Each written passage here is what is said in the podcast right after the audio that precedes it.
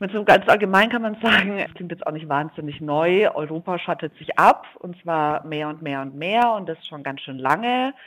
Ähm, so sind ja illegale Pushbacks oder gewalttätige Übergriffe oder eine Unterbringung in haftähnlichen Zuständen schon relativ lange Alltag an den europäischen Außengrenzen, zum Teil aber auch den Binnengrenzen.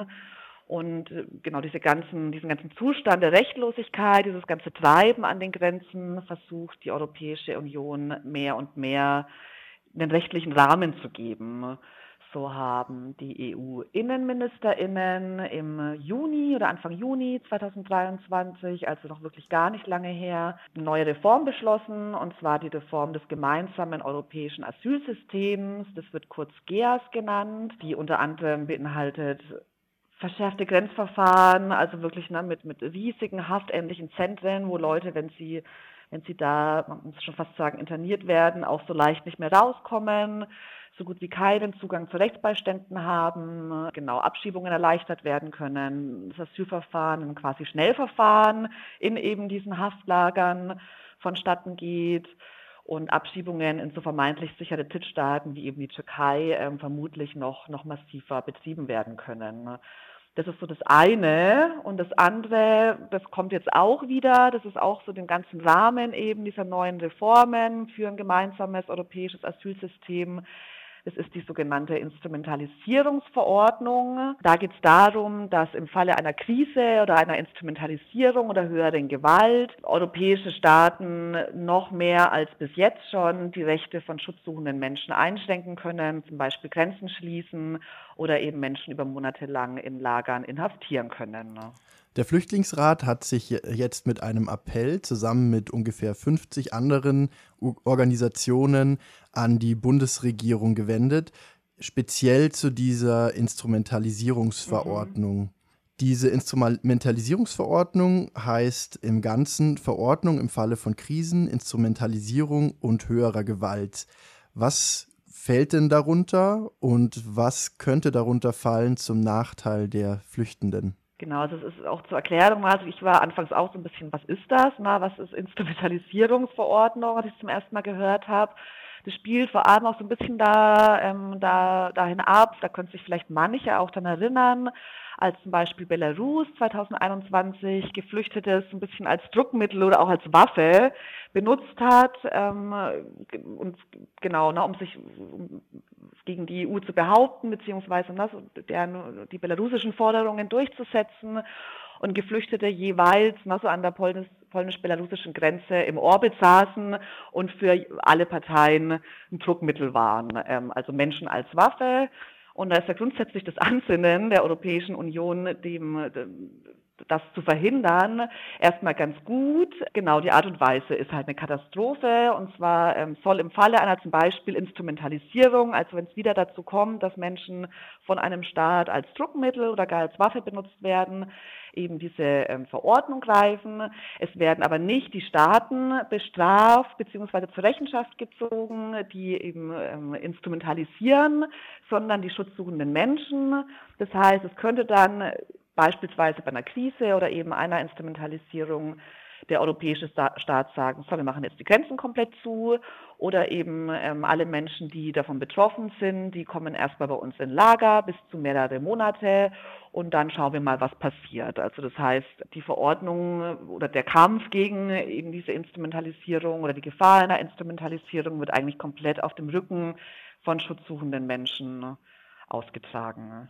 Das klingt ja eigentlich nicht mehr so richtig nach einem Asylsystem. Auch nicht. Ne? Also das ähm, ist ja auch die große Kritik eben an der Instrumentalisierungsverordnung, aber eben an dieser ganzen Reform zum gemeinsamen europäischen Asylsystem, dass das eigentlich die faktische Abschaffung des Rechts auf Asyl ist. Das muss man einfach ganz deutlich so sagen, ne? dass Leute so gut wie keine rechtlichen Möglichkeiten mehr haben, sich gegen die, die Behandlung mit der sie konfrontiert werden an den europäischen Grenzen, sich irgendwie dagegen zu wehren, geschweige denn den Zugang oder eine Möglichkeit zu haben, vernünftig einen Asylantrag zu stellen. Also das wird durch diese Reformen massiv verhindert.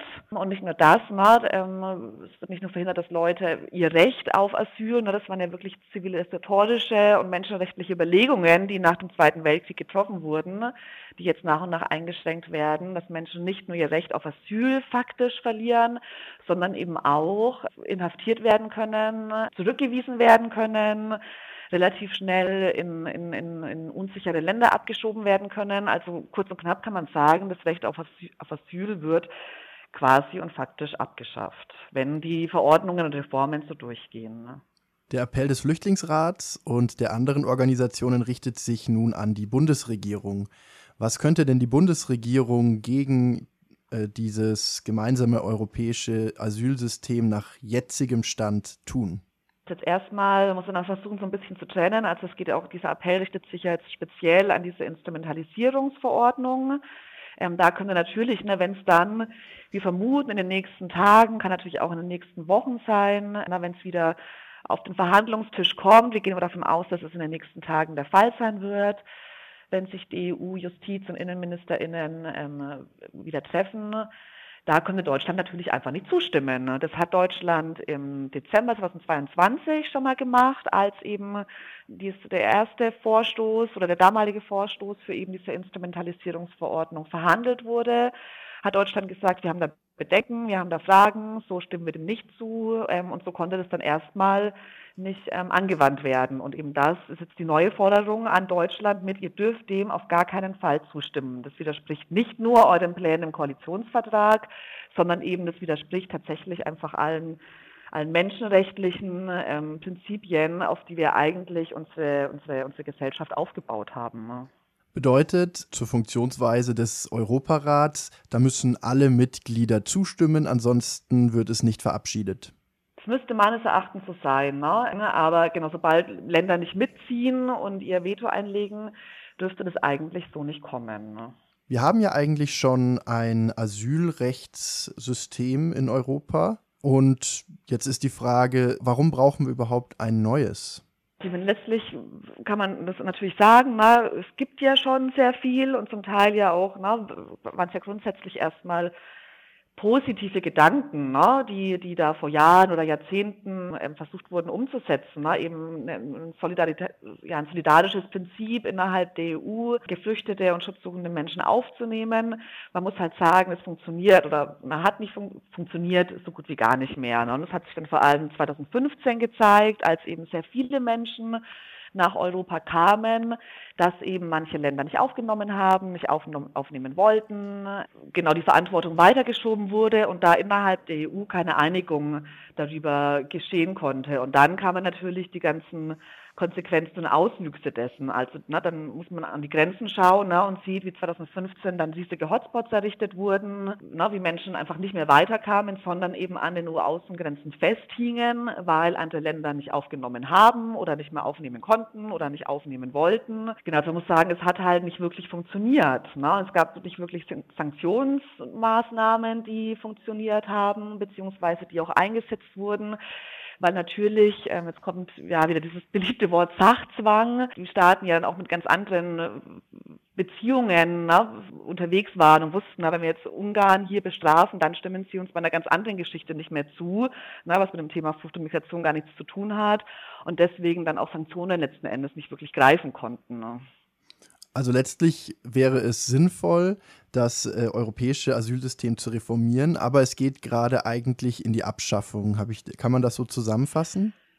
Eigentlich schon, ne? Also ich meine, klar sieht man, ne, dass es jetzt so nicht weitergehen kann, ne? Das und ne, diese ganze, also quasi all das, was, was wir jetzt kritisieren, was jetzt einen rechtlichen Rahmen bekommt, das findet ja letztlich schon so statt, ne? dass eben Menschen daran gehindert werden, ihren Asylantrag zu stellen, dass Menschen daran gehindert werden, überhaupt nach Europa einzureisen, dass Menschen zurückgewiesen werden, also ne, rechtswidrig gepushbackt werden an den Grenzen auf dem Mittelmeer ähm, dass Menschen Monate bzw. Jahre lang in Lagern vor sich hin vegetieren, ohne ein faires Asylverfahren zu haben, ohne irgendwie einen Kontakt zu einem Rechtsbeistand zu haben oder zu ihrer Familie nachziehen zu können. Ne? Das ist ja auch ein verfasstes Recht, ne? was einfach so gut wie nie angewandt wird.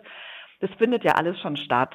Und natürlich ne, sieht man es, ne, da zeigt es sehr deutlich, dass das so nicht weitergehen kann und deswegen da eine Reformierung super notwendig ist. Ne? Nur so geht es ja in die absolut, absolut falsche Richtung. Denn ähm, verbessern wird sich da gar nichts. Ne? Die Situation wird sich, ähm, so wie wir das sehen und genau auch alle anderen aus dem Bereich Flucht und Migration, ähm, es wird sich massiv verschärfen, ne? die Situation und die Lage für Geflüchtete an den Grenzen. Ne? Gibt es denn Möglichkeiten, zum Beispiel für unsere Zuhörerinnen und Zuhörer, eurem Appell etwas mehr Nachschub zu geben und ihn zu unterstützen?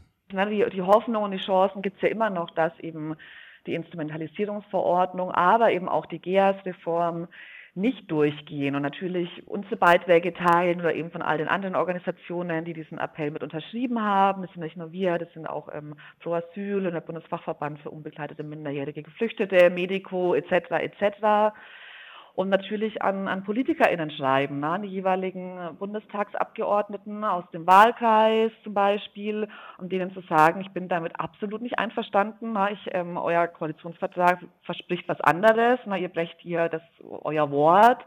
Ich möchte, ähm, genau, ich fordere euch auf, dem nicht zuzustimmen, die geplanten Reformen zu verhindern. Ne.